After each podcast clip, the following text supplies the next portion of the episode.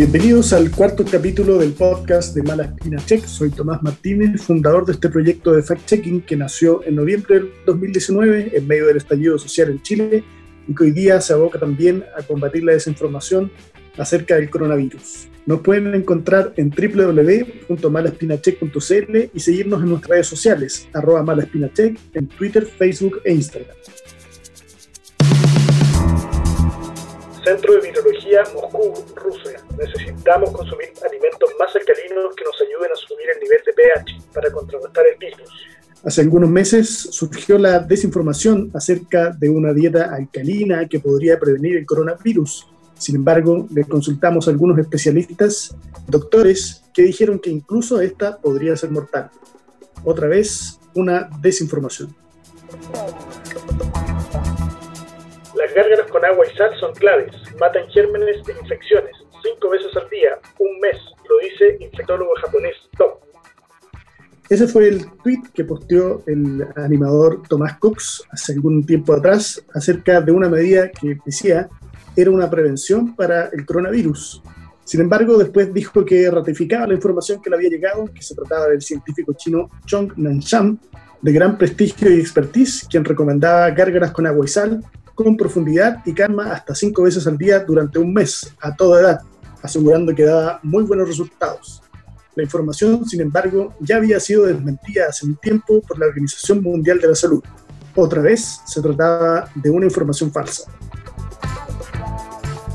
Médicos de La Habana, Cuba, confirmaron que el coronavirus no se desarrolla en ambientes donde haya eucalipto.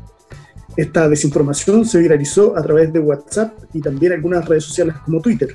Revisamos junto al doctor Martín Plaza en la Biblioteca Nacional de Medicina de Estados Unidos a través de su versión web y no existía ninguna coincidencia entre ambos que certifique la veracidad de esta información. Otra vez se trataba de una noticia falsa. En nuestro cuarto capítulo del podcast de Mala Espina Check, nuestro invitado es José Miguel Bernucci, secretario nacional del Colegio Médico. Bienvenido, José Miguel. Hola, muchas gracias por la invitación. Queríamos hablar del tema que, que, venimos conversando ya hace varios capítulos, que es obviamente la desinformación, que es lo que nosotros cubrimos, pero mm, especialmente el coronavirus y un poco la, mirada, cómo, cómo, están viendo el tema desde el Colegio Médico.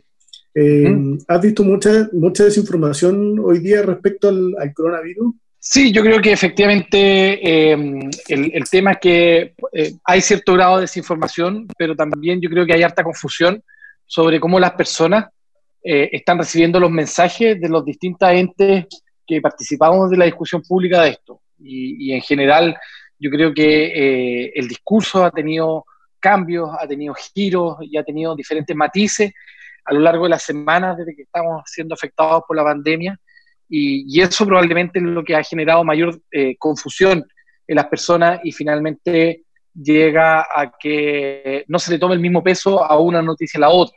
¿Ya? Entonces yo creo que eso ha ido generando bastante dificultad y finalmente también eh, genera eh, problemas en la interpretación de realmente qué es lo que es verdad y qué es lo que no en el manejo de la pandemia. ¿Qué, qué casos puntuales identifica como desinformación o como informaciones falsas eh, sobre todo lo que aparece en, las redes?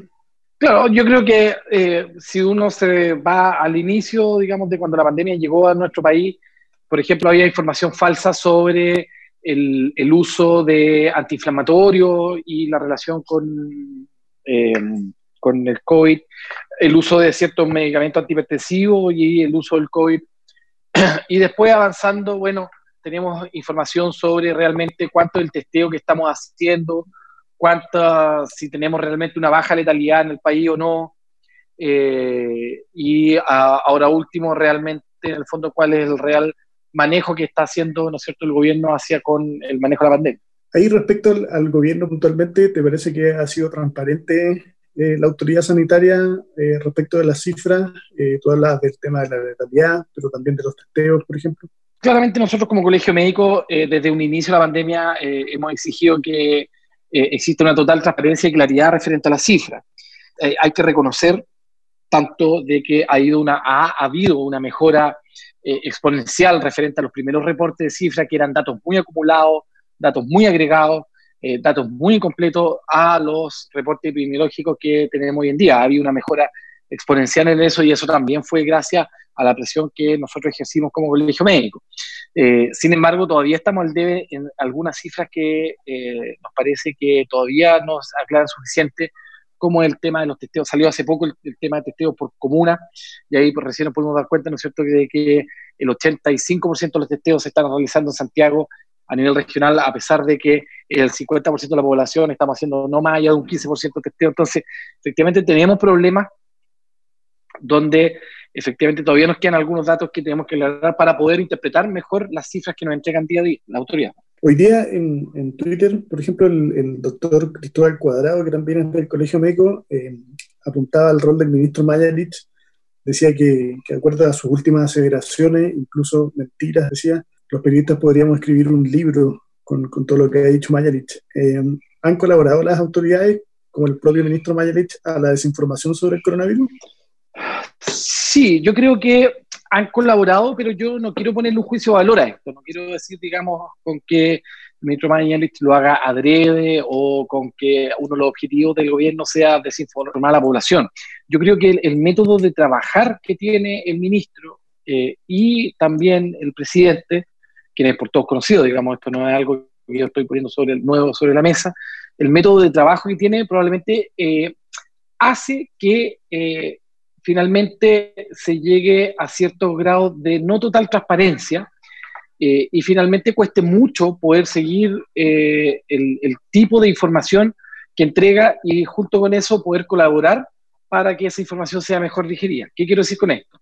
Que, por ejemplo, tenemos ejemplos clásicos, ¿no es cierto?, como el tema del carnet COVID, donde prácticamente toda la comunidad nacional e internacional, digamos, no avalaba dicha práctica el ministro Mañalich, frente a todos los periodistas, aseveraba con una cara de póker, digamos, envidiable, que eh, eso sí era cierto.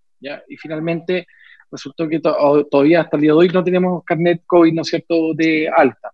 Eh, junto con eso, digamos, hace aseveraciones como la de hoy día, donde se habla de que hay una cantidad importante de falsos positivos, cuando eh, a nivel internacional, digamos, eso no debería sobrepasar el 0,3 y por lo tanto no aumentar en forma significativa los casos totales por esa vía.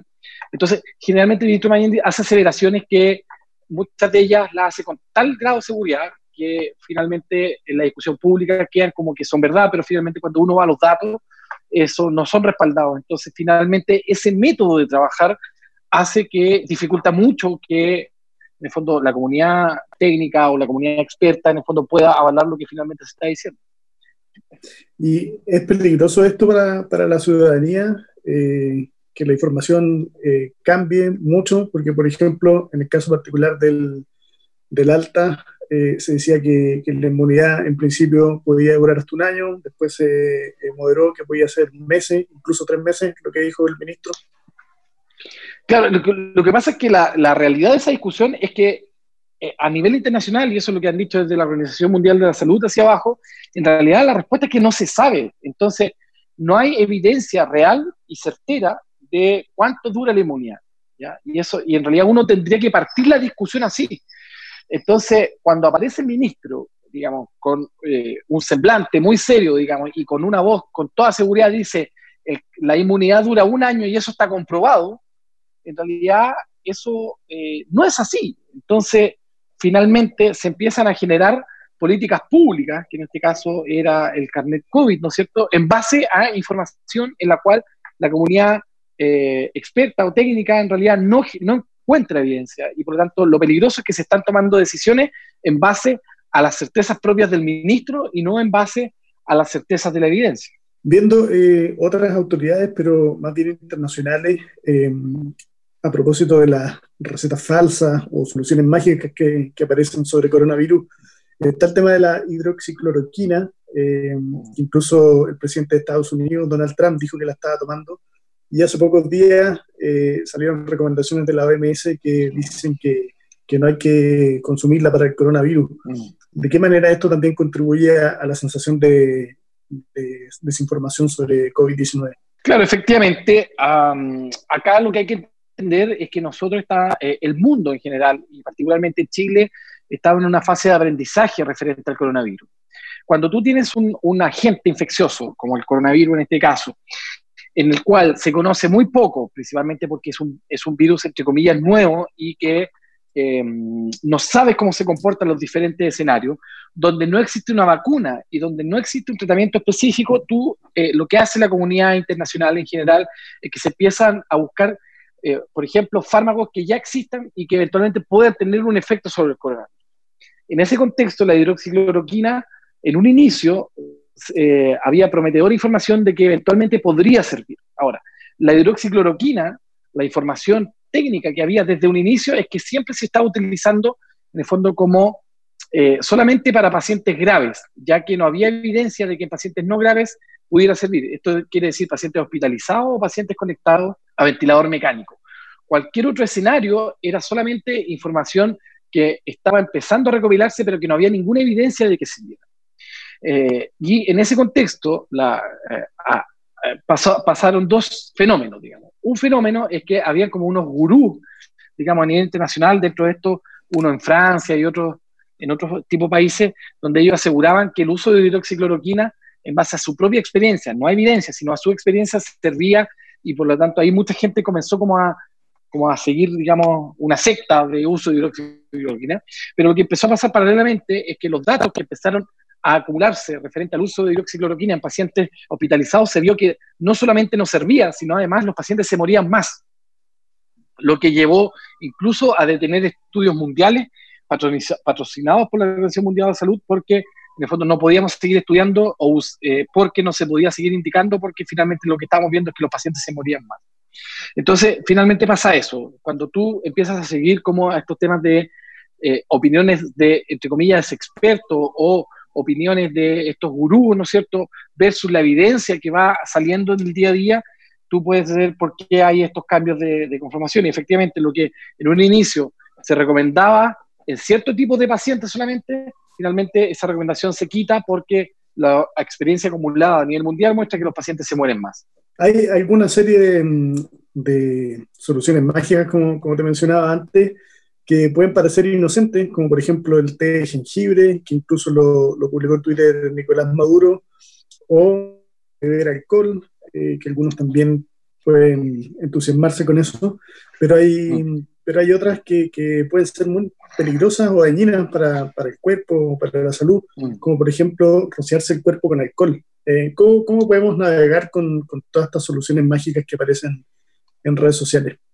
Bueno, efectivamente, las redes sociales han generado una eh, explosión de la democratización de la información, lo cual es totalmente positivo y probablemente va a generar, eh, las redes sociales pueden transformarse, digamos, en una, eh, en una nueva revolución referente a la, comunicación, así como lo fue la imprenta en algún minuto, así como lo fue la de Internet, las redes sociales, probablemente, y en ese sentido eh, eh, es totalmente positivo lo que generan. Sin embargo, uno de los efectos secundarios negativos de las redes sociales efectivamente tiene que ver con esto.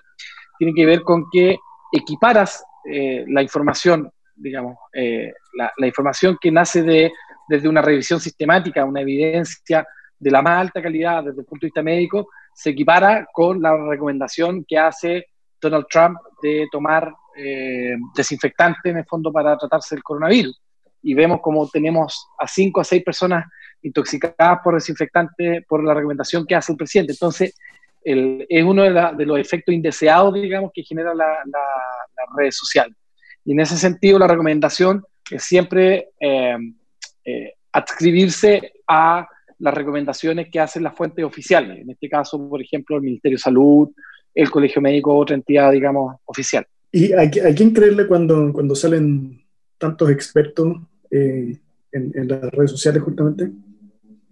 O sea, si, en el fondo hay información que apunta a direcciones contrarias, siempre que hace una información oficial. Es decir, uno, la información oficial puede ir cambiando, digamos, ¿ya? y eso, eso eh, en, un tema tan nuevo como el coronavirus va a pasar, ¿ya? pero en general, si hay información disímil, eh, lo más importante es adscribirse, digamos, a la información oficial. Hubo, otra cadena de WhatsApp también que se viralizó bastante, que rebotó también en Facebook y en Twitter, que decía que tener una dieta con alimentos alcalinos podía prevenir el, COVID-19. Nosotros le consultamos a algunos especialistas y nos dijeron que incluso podía ser mortal en algunos casos. Bueno, sí, efectivamente, eso es parte, digamos, de, más, más, más de la creenciología, digamos, que de, la ciencia. no hay evidencia que nos diga de que un tipo de dieta sobre otra genere protección sobre el coronavirus. Y para ir cerrando esta entrevista, eh, José Miguel, em, hace un tiempo también salió eh, la intención del alcalde de Recoleta, Ariel Jaue, de importar el interferón desde Cuba. Luego, después dijo que, que nunca nadie había dicho que, que, servía para el coronavirus. Y hace pocos días volvió a insistir en, en la recomendación de, de interferón. Eh, ¿Qué pasa ahí en el, en el caso puntual de ese medicamento? ¿Sirve o no? El interferón, eh, el interferón es un medicamento que se utiliza eh, para dos objetivos, generalmente como para el tratamiento antiviral de la, del virus de hepatitis C y a veces se utiliza también para algunos tipos de cáncer. ¿ya? Y, eh, y en general también al inicio de la pandemia se había visto que en pacientes graves, en el fondo como terapia de salvataje, podría eventualmente servir ya que el, coronavirus comparte algunos de los mecanismos de reproducción que tiene el virus hepatitis C. Entonces, en ese sentido, en algunos países, incluso en Chile, en algunos centros, se, se, utilizó como terapia de salvataje en pacientes gravísimos. Estamos hablando que son pacientes que ya habían hecho todos los esfuerzos y que estaban a punto de fallecer. Algunos países publicaron esta experiencia eh, y que eh, habría servido, digamos, estos países. O sea, eh, algunos pacientes en vez de fallecer se habrían salvado por el uso del interferón. Ahora, eh, en general en el mundo el se fue empezando a dejar de lado porque no es, se vio que no es lo que más ha servido, digamos. ¿ya? En algunos países todavía lo siguen utilizando como última opción, pero no es un medicamento que uno diga va a servir para salvarme del COVID. Ahora, en ese sentido, y nosotros se lo planteamos al alcalde Jaue, en primer lugar, el interferón es un medicamento de uso intrahospitalario, y en los contextos que se han utilizado es específicamente dentro de unidades de cuidados intensivos. ¿ya? Por lo tanto, vender el interferón en la farmacia popular, digamos, para uso ambulatorio, en realidad no tiene absolutamente ningún sentido porque los pacientes, los leves, probablemente tengan mayores problemas con los efectos secundarios del medicamento que un beneficio real. Perfecto. Bueno, José Miguel, te agradecemos por, por esta entrevista y mucha suerte en, en la labor que están haciendo junto al Colegio Médico.